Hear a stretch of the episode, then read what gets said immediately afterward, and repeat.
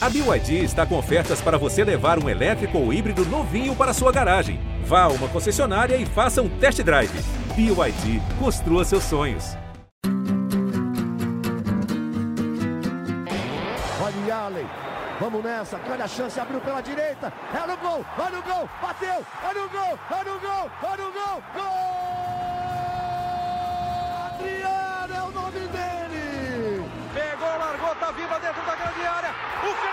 Bate, gol!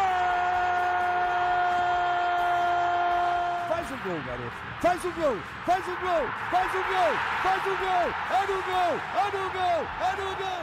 É do Inter. Torcedor Colorado, iniciando mais um podcast aqui em Gé. Globo, episódio 269. E o Inter de Eduardo Cudê quebrou mais um tabu. Pela primeira vez na história, venceu na Arena do Corinthians. Vitória por 2 a 1 sobre o Timão, gols de Maurício e Wanderson. Terceira vitória consecutiva no campeonato e vaga na Sul-Americana garantida. No eletrocardiograma colorado, o Inter vai fechando 2023 em alta. E vamos falar sobre isso a partir de agora com o nosso trio titular, ao lado de Tomás Rames, repórter de Gé. Globo. Fala, Tomás, aquele abraço. Um abraço, Bruno, um abraço, Luca, todos que nos acompanham. O que joga Charles Arantes. Boa manchete. Vamos falar sobre isso em instantes. Antes de apresentar o nosso Colorado identificado, o nosso torcedor influenciador, ele que é do Portão 7, filho do seu Josué, amigo de Mano Brown, um amante profissional, faceiro demais com o Inter de Eduardo Cudê, eu digo que Alexander Medina perdeu na sua estreia 2 a 0 para o Real Madrid diante do Granada. Não deu para o cacique. Luca Pumes entre nós. Um abraço, Luca. Um abraço, Bruno. Um abraço, Tomás. É, feliz com, com o desempenho do Inter lá na Arena do Corinthians. Futebol bem apresentado. O Inter demonstrando muito mais solidez do que o Corinthians o jogo inteiro. Se alguém merecia sair com a vitória, é o Inter. Uh, até concordo com o Tomás. Charles Arangues realmente joga demais. Mas o dono do jogo, para mim, foi Maurício. Então, nós vamos ter aqui um debate. Tomás vai defender as ideias de Arangues, Luca vai defender as ideias de Maurício. Eu começo contigo, Tomás. Uma, uma vitória. Antes eu me apresento, né? Sou Bruno Ravazoli, repórter de Gé. Globo. Você que acompanha esse podcast há bastante tempo já está habituado ao nosso trio Ternura, né? Mas então, uh, para você que é novo por aqui, Bruno Ravazoli, Tomás Rames e Luca Pumes. Bora lá? 2 a 1 um no Corinthians, Inter nono colocado. Aliás, uma questão importante de tabela, né? o Inter não consegue mais alcançar o oitavo. O Atlético Paranaense abriu quatro pontos em relação ao Inter, ou seja, em 2024, o Inter começa a Copa do Brasil na primeira fase. O oitavo começa na terceira fase, junto com os times da Libertadores. O Inter vai entrar na primeira fase. Aquele esquema: joga fora de casa, primeira fase pelo empate, segunda fase Uh, o empate leva para os pênaltis, aquela coisa de regulamento que conversaremos bastante ao longo dos próximos dias ou das próximas semanas, ou até dos próximos meses, por que não? Mas o assunto hoje é Charles Arangues e a vitória sobre o Corinthians. Por que Arangues joga muito, Tomás? Porque o Papai do Céu olhou para ele e deu qualidade, né? Basicamente é isso. Mas impressionante que o Arangues fez. Uh, Cudê não teve o Johnny, né? Que mais uma vez teve um problema no entor uma entorse no tornozelo direito, né?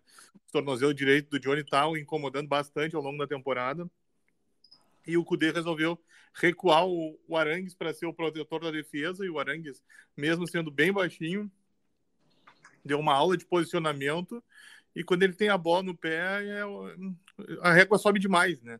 É muito difícil o Arangues errar um passe, é muito passe vertical, e, e o primeiro gol, inclusive, começa com uma metida dele para o Bruno Henrique, que encontra o Bustos para cruzar para o Maurício.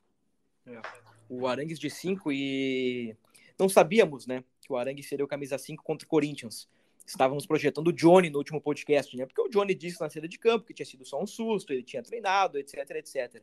E, e nós chegamos aqui a pincelar se o Arangues não seria um bom 5, tivemos um pequeno debate sobre o assunto, e, e contra o, o, o, Corinthians, o Cudê atende a um desejo que eu tenho há bastante tempo, Arangues e Bruno Henrique juntos, e deu super certo, e deu super certo, o Arangues jogando de 5, eu concordo com o Tomás, o fino da bola, o fino da bola, desarmando, articulando, dando qualidade na saída de bola do Inter. eu penso que esse teste feito pelo, pelo Eduardo Cudê na reta final de 2023 será repetido no início de 2024, se confirmar a permanência de Eduardo Cudê.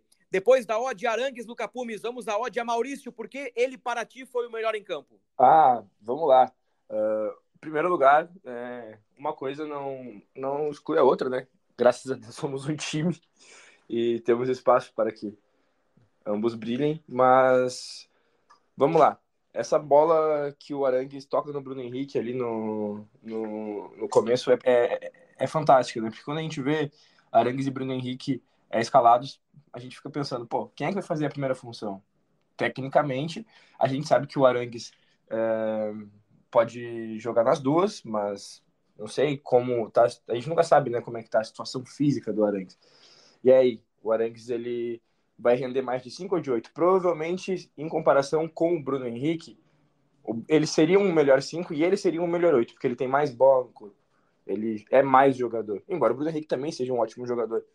Então, nós vamos deixar o Arangues com um pouco mais de liberdade e colocar ele aonde ele já está uh, jogando, mantendo ele é, confortável para desempenhar o futebol que ele vem desempenhando nas últimas rodadas, e aí coloca o Bruno Henrique para fazer a do Johnny e ver se ele consegue fazer essa função, ou a gente vai recuar e fazer um tudo novo de novo.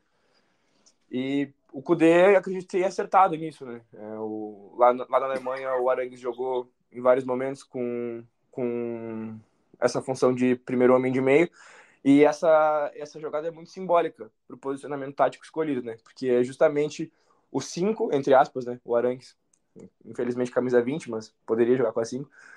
Acionando o nosso 8, que definitivamente é 8, jogando a bola lá no Bustos, que consegue um passe primoroso. O Bustos quebra totalmente as linhas do Corinthians, porque tá todo mundo correndo em direção à área, achando que ele vai acionar o Valência.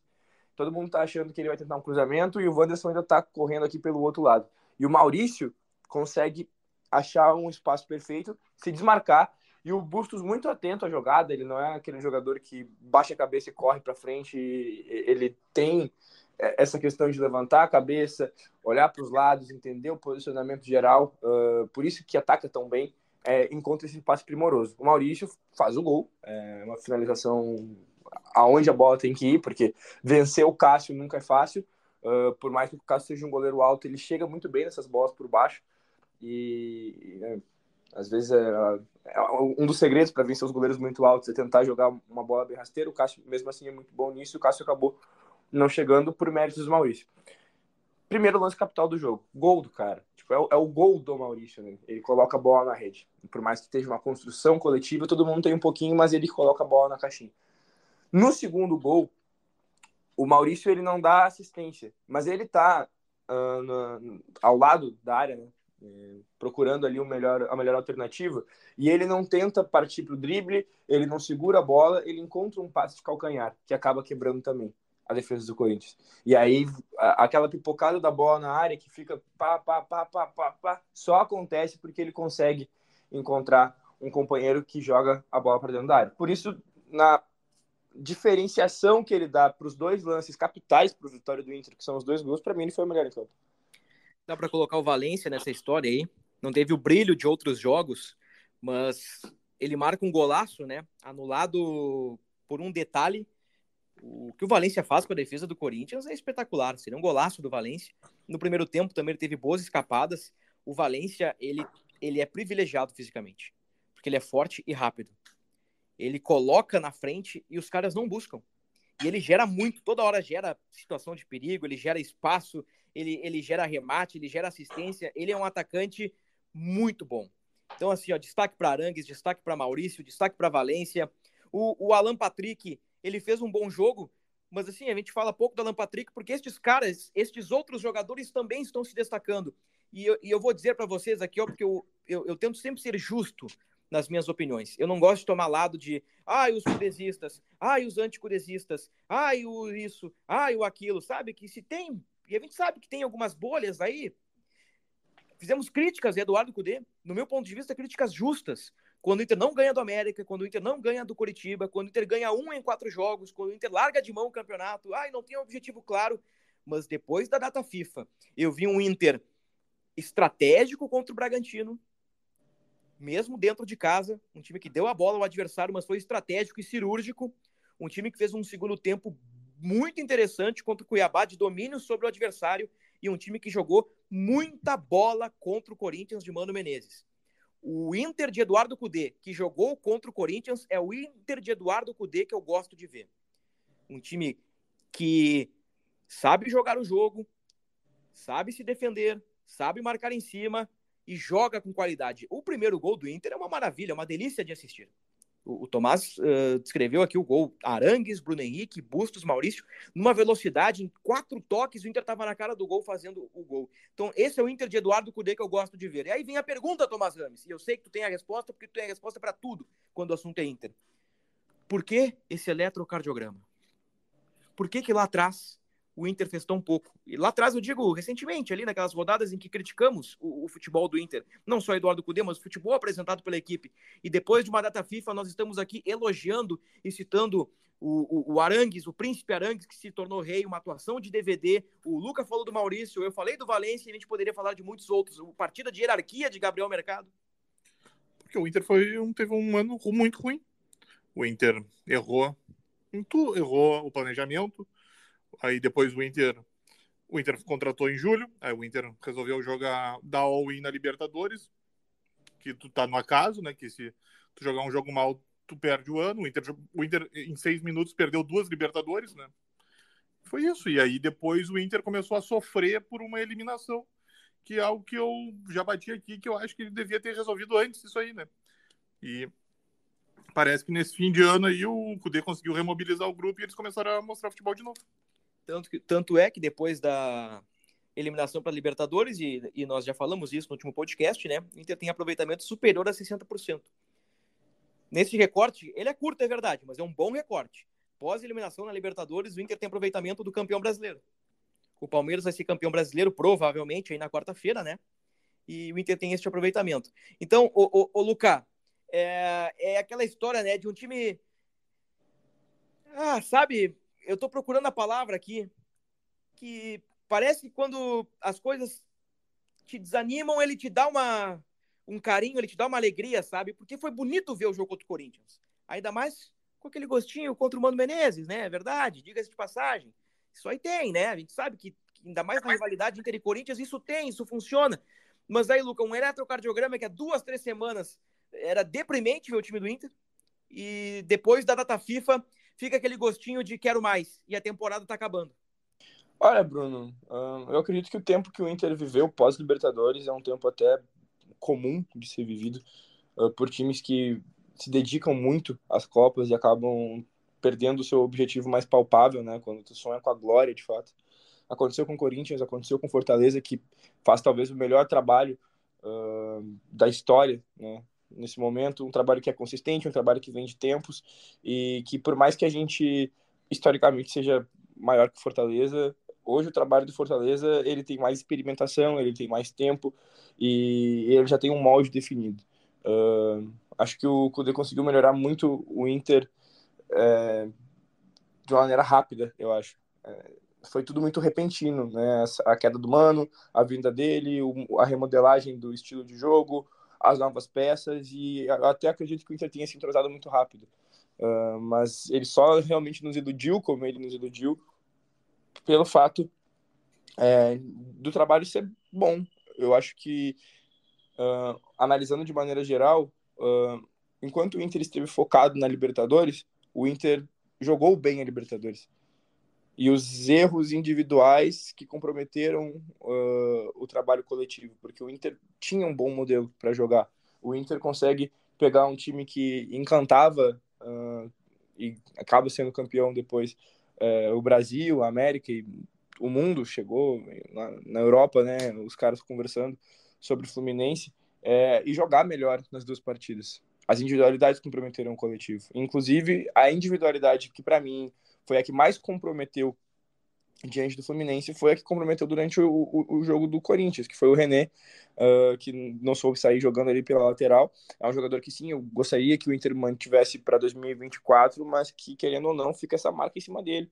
Uh, não acho que ele tenha uh, feito uma partida péssima, mas é aquele momento do jogo que um segundo, uma decisão errada, que, que tomou um segundo, pode demorar, pode causar problemas irreversíveis às vezes. O Inter teve muita personalidade para continuar atacando o Corinthians, mesmo depois de ter feito o primeiro gol e ter feito uma, uma blitz ali do, do primeiro para o segundo, do primeiro gol do Corinthians para o segundo gol do Inter.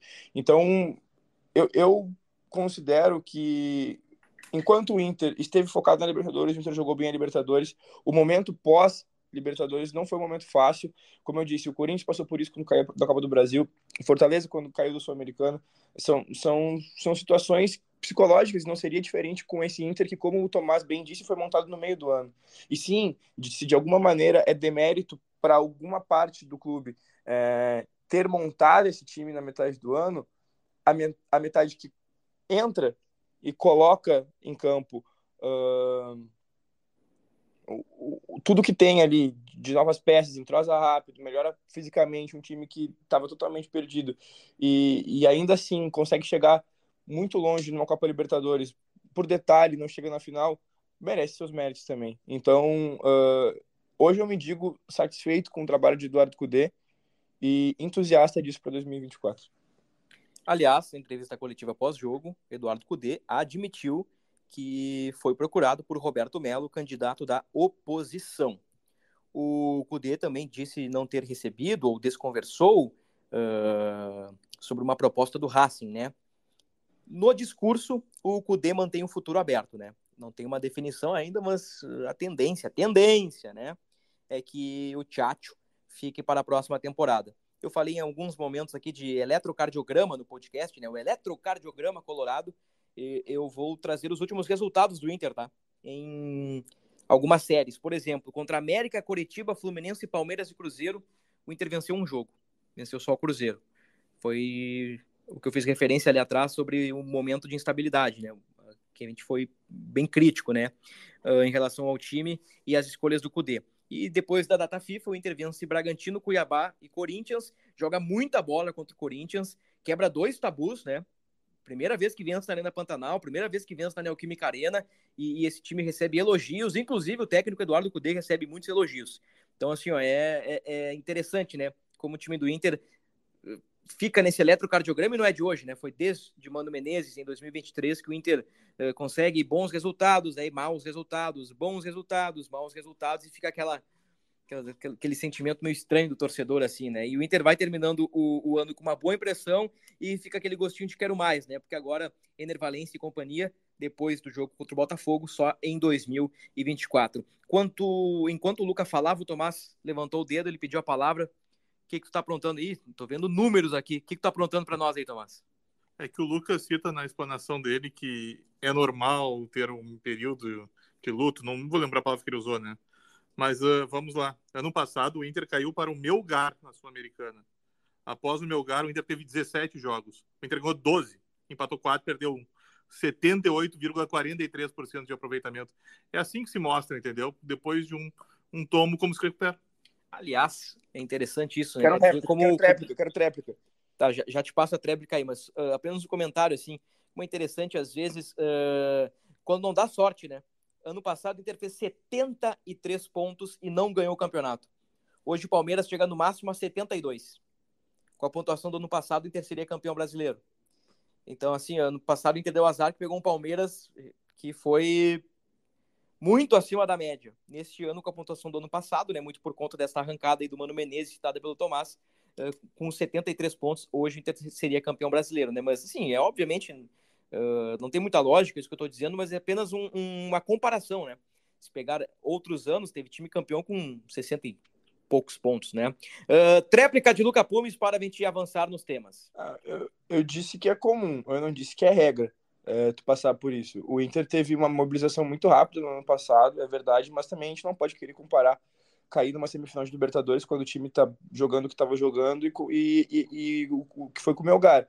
O, o Melgar foi um pouco de, de vergonha para o Inter. É, são, são situações que eu considero diferentes quando tu vai lidar com alguma coisa. Quando tu erra no ponto de estão te olhando com desconfiança e com vergonha, é, a, a mobilização é muito diferente do daquele quase que tu, pô, pô, a gente podia ter conseguido e a gente perdeu em, em campo. O Inter não conseguiu jogar contra o Melgar lá, uh, e, e, o Inter não conseguiu jogar contra o Melgar aqui. O Inter não conseguiu vazar o fraquíssimo time do Melgar. É, foi, foi vergonhoso. O Inter teve jogadores expulsos lá, o Inter teve jogadores expulsos aqui. Psicologicamente, o Inter demonstrou ser instável, mas o Inter tinha outro background, são situações completamente diferentes.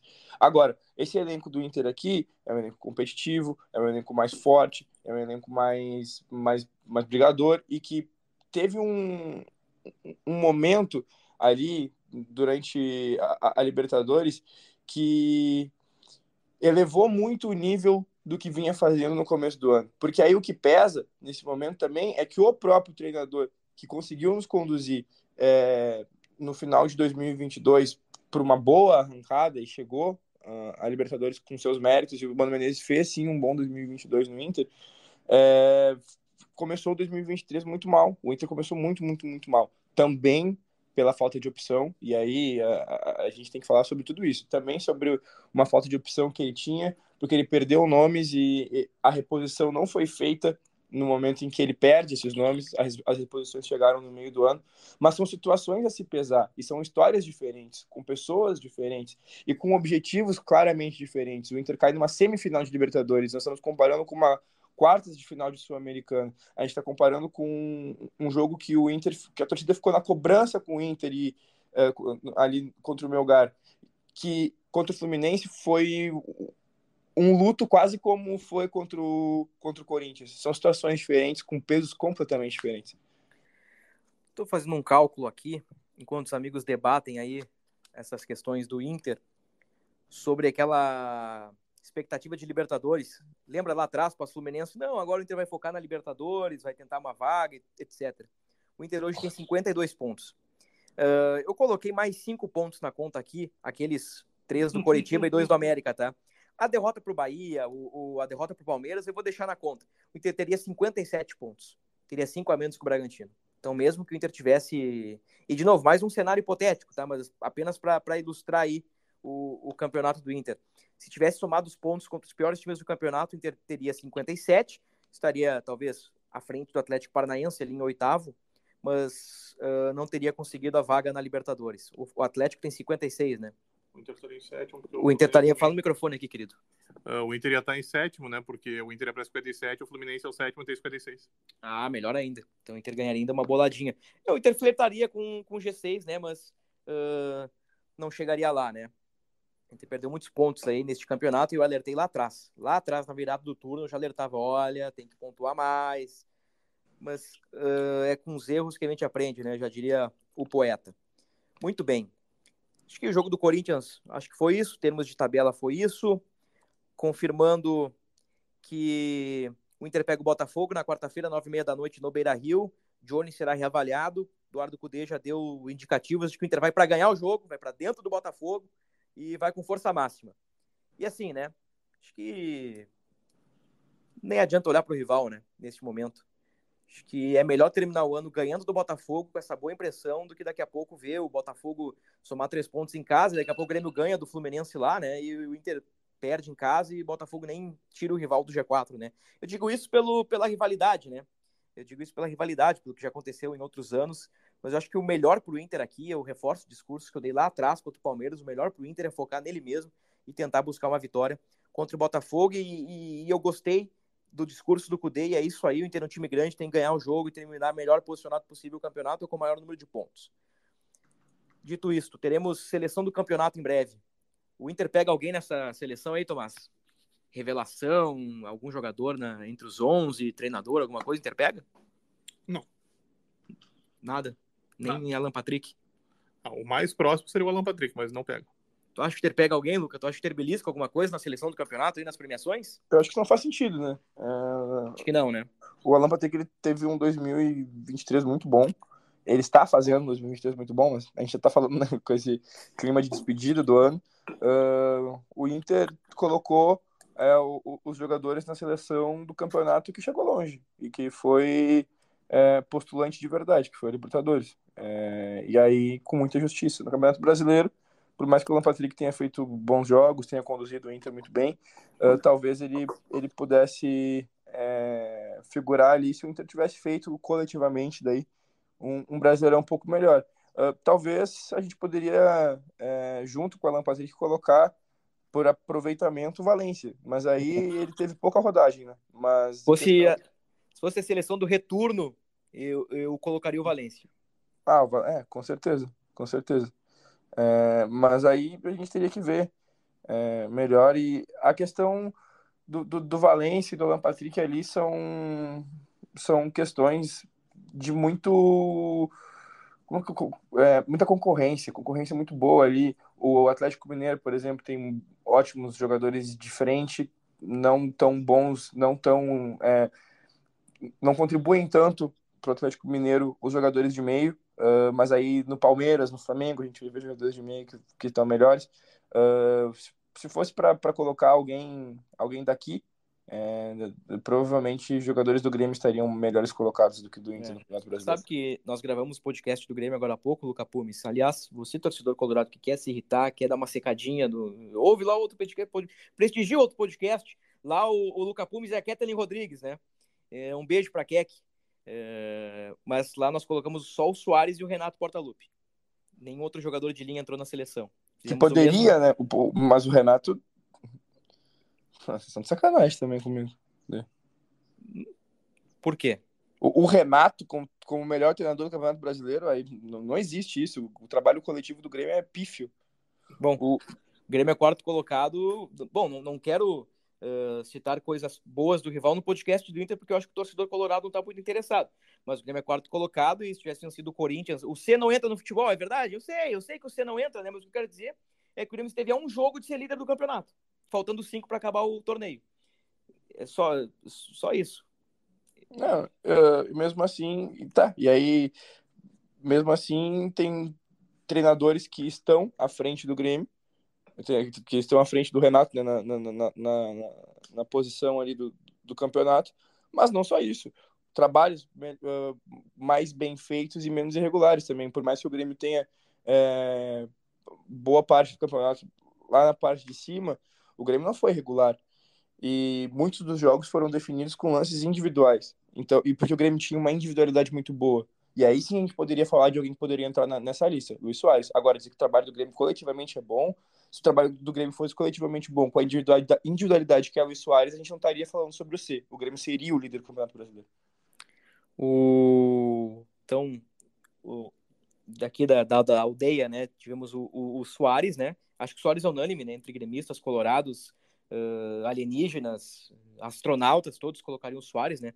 Na seleção do campeonato, talvez como craque. Eu acho que é o craque do campeonato. O Tomás concorda comigo aqui. Uh, não sei se o Luca concorda, mas assim, tendo uma visão isenta da parada, o Soares jogou muita bola e ele é, no mínimo, um, um candidato top 3 a ser o craque do campeonato e com certeza estará entre os 11. acho que aí Hulk, o Paulinho, aí mais um outro jogador qualquer aí pode. O, o Vitor Roque fez um campeonato muito bom, né? Mas se lesionou no retorno. Enfim, uh, infelizmente o Inter não tem, não tem força, né? E assim, qualidade tem, qualidade tem para ter jogadores na seleção, mas não teve força durante o campeonato, né, para ter esse protagonismo. Se fosse uma seleção da Libertadores, aí teríamos vários jogadores, Mercado, Alan Patrick, próprio Valência, né, e, e como saiu a seleção da Libertadores e o Inter estava representado ali. Mas do Campeonato Brasileiro realmente fica para trás. E eu, Luca Pumes, eu te convido para a gente tomar um chopp e a gente pode debater aí a, o melhor técnico do campeonato, a gente pode debater as outras posições também, convido o Tomás também. A gente pode, aliás, faz tempo que tá sair o churrasco desse podcast, né? É. E, e, e, não sai. Mas é, é, lamentável, né? O Tomás, que é o cara que deveria se movimentar, não se movimenta e aí compromete a galera, né? Fica no ar esse corneta aí e a cobrança do Tomás Ramos. Fica no ar e a bronca de Luca Pumes com o podcast do Grêmio. Escolheu o Renato Portaluppi como o melhor técnico. É, certame, né? é, é, por, por, por, curiosidade, quem é o melhor técnico para ti, Luca? Do Campeonato Brasileiro? É. Abel Ferreira. Abel Ferreira, tá bem. É um bom voto, é um bom voto. Eu acho discutível. Eu não acho assim. Eu acho que o Soares é, é uma coisa à parte. Agora, o Renato, o melhor técnico, é discutível. Pode ser o Abel, pode ser o Pedro Caixinha, do Bragantino. O Tomás quer falar, ele abriu um sorriso. Te, te segura aí, Luca, que vem, vem porrada. Poderia ser o Abel Ferreira, mas o melhor técnico é o Luiz Castro. É, pode ser. Pode ser, mas, uh, mas é que a virada de turno compromete, né? Quando ele larga o trabalho no meio, compromete. Não tem, não, não tem como ser o Luiz Castro se largou no barco, né? não faz nenhum sentido isso que ele falou. Não tem, por aproveitamento, talvez seja o melhor técnico, né? Então vai lá, Tomás. 2020, o melhor treinador foi Eduardo Cudê. E aí? Hum? Então, no teu raciocínio, em 2020, o melhor treinador do campeonato foi Eduardo Cudê. Mas o Eduardo Cudê tinha jogos a mais que os postulantes. Não, e ele bem. foi muito bem. O, o, ele, o Cudê foi muito bem em 2020. Não, é, é, é, é um fato. É, mas é, não tem nada a ver, cara. O cara, o cara, Luiz Castro, ser o melhor treinador, não. o cara abandonou o trabalho aí, não tem o que fazer. Não, o Tomás, eu falei, o melhor é o Abel, mas pela lógica seria o Luiz Castro, porque foi o que eu tô, eu tô tentando interpretar o Tomás, e ele não deixa de ter razão. Se pegar aproveitamento, é claro que ele tem menos jogos né, do que os outros, mas por aproveitamento talvez seja o Luiz Castro, que ele teve lá 80% de aproveitamento e um turno brilhante. Eu acho que nesse sentido ele deve ser o melhor técnico por aproveitamento, mas assim, aí, não, aí a gente vê por, nos pormenores, né? Pois é, mas largou no meio, o Abel vai ter 38 jogos, o Renato vai ter 38 jogos, o Pedro Caixinha vai ter 38 jogos. Não, é Enfim, bom, para vocês o melhor é o Abel. Bom, eu peço desculpas ao torcedor colorado, que vai ser obrigado a ouvir isso, mas eu, no outro podcast, preciso manter coerência, né? E até porque eu penso isso, né? Eu acho que o Renato foi o melhor técnico do campeonato. Muito bem, em 2024, né? O Inter não tem Libertadores, e é uma oportunidade de focar no Campeonato Brasileiro. Então, lá em dezembro de 24, eu vou fazer o seguinte, ó. Luca Pumes, quais jogadores do Inter podem estar na seleção? O Luca vai dizer, ah, pode ser o Valência, pode ser o Alan Patrick, pode ser o Gustavo Scarpa, se vier, e o melhor técnico pode ser o Eduardo Cudê. Aí vai ser uma beleza, mas neste ano, infelizmente, não dá, né? E o torcedor colorado sabe muito bem. O torcedor colorado sabe que o ano do Inter foi de altos e baixos. O Inter teve bons altos, mas também teve baixos bem doloridos, né? Muito bem, dito isto, torcedor colorado, nós confirmamos que jogo quarta-feira contra o Botafogo e é isso, né, Tomás? É ganhar para ficar em nono. É, Bruno, é o que resta, né? Tem que ganhar, deixar uma última boa impressão. Uh, se o Inter venceu o Botafogo, ele chega a quatro vitórias seguidas no fim do Brasileirão, que ele não tem desde 2014 e que o técnico era Abel. Também será mais um objetivo. Tá legal. Isso é bom pro Cudê, cara. Assim, que divide opiniões, né?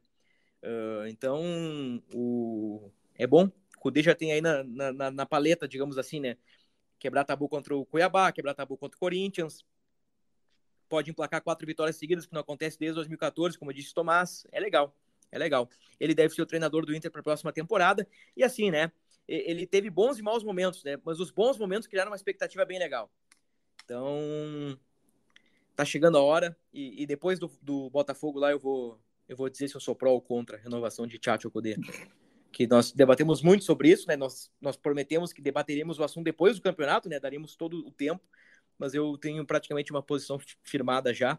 E 2024 fica aquela expectativa, assim, de, de, que, de que as coisas podem, podem dar certo para o Inter. Temos eleição no sábado, né? E também um bom 2024 passa pela eleição, né? Não quer dizer que um ou outro, né? Os dois podem, independentemente de quem for eleito, podem fazer um bom trabalho, né? Os dois podem fazer um bom trabalho, os dois têm competência para isso, né? E o sócio vai decidir. Mas isso aí pode impactar em, em, certas coisas, até na permanência do treinador, né? Vamos ver o que vai acontecer no próximo sábado, uh, a eleição do Inter. Teremos podcast nesta semana ainda falando sobre isso. Muito bem, Luca Pumes, teu palpite para Inter e Botafogo. Uh, vamos de 2x1 um pro Colorado. Ah, é um bom palpite. Tomás. Como é que foi a última, os nossos últimos palpites mesmo? Uh, eu botei vitória do Inter, lembra? Que eu disse que é SK. Uhum. Eu coloquei 1x0. O Tomás colocou 0x0. E tu colocou, talvez tenha acertado, Luca, 2x1. Não, eu acho que eu coloquei empate 2x2. 2x2. Ah, tu foi na lógica. É. Na lógica dos empates, é verdade. É verdade. Nos últimos 10 jogos entre Inter e Corinthians, 9 empates e uma vitória do Inter cai aquela vitória do Corinthians, que era, a, digamos que a, a, primeira da série de 10 jogos, agora muda, né? Agora é o Inter com uma vitória e 9 empates. Ele tá invicto a 10 jogos contra o Corinthians. Vê só que loucura que é esse confronto, né? A gente não ganhava 10, agora a gente. É, tipo não isso. Exatamente. É o futebol como... e seus números frios. É, é verdade, é isso aí mesmo, né? Tu, perde 2, empata 3, tu não ganha 5 jogos. Tu, nessa mesma sequência dos teus três empates, tu ganha duas, tu não perde a 5. É, é isso aí. Então tá, teu palpite, Tomás, é quanto mesmo? Eu não tinha falado antes. Ah, desculpa. 3x1 pro Inter. 3x1 pro Inter. Eu vou de 2x0 Inter, dois gols do Valência. É eu isso aí. Eu tenho aqui algum, alguns números. É, o, o, Paulinho é artilheiro do Campeonato Brasileiro com 19 gols, passou o Tiquinho Soares, que né? Tô vendo um momento encantado.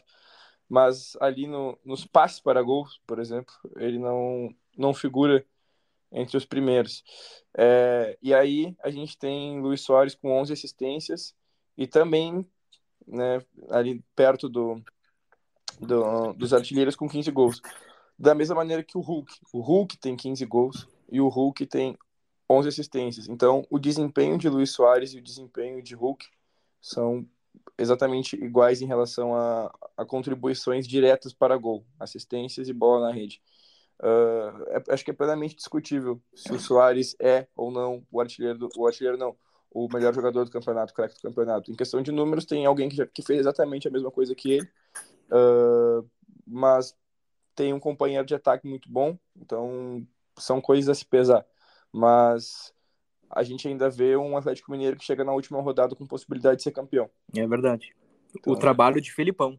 Trabalho de Filipão. E assim, ó, é, o Filipão, ele já tinha se colocado em outra posição no futebol. Eu acho interessante esse movimento antes de a gente terminar, de falar sobre isso, porque a gente já viu alguns profissionais é, que estão mais para o final da carreira do que para o início, é, se readequando no mercado como gestores, né? Ou como gerentes de futebol, enfim. E o Filipão já estava ocupando essa posição no Atlético Paranaense e não foi, não vou dizer, bah, falaram que o Filipão era louco. Eu falei para vários amigos meus, como que o Filipão abandona esse trabalho no Atlético Paranaense? Pô, tá confortável, os caras confiam nele, acreditam nele, e ele vai trocar isso para pegar um Atlético Mineiro que é, ele nem sabe se ano que vem ele vai estar. Tá.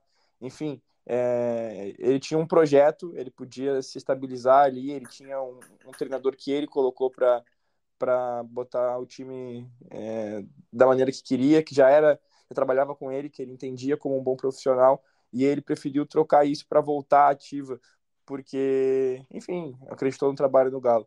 E na época eu, eu vi isso com péssimos olhos, porque o Atlético Paranaense contava com ele, enfim, é, profissionalmente eh, eu não sei é, se eu, Luca, teria abandonado um projeto é, que, que me acolheu tão bem, que me deu tanta liberdade, ainda mais para assumir um concorrente direto.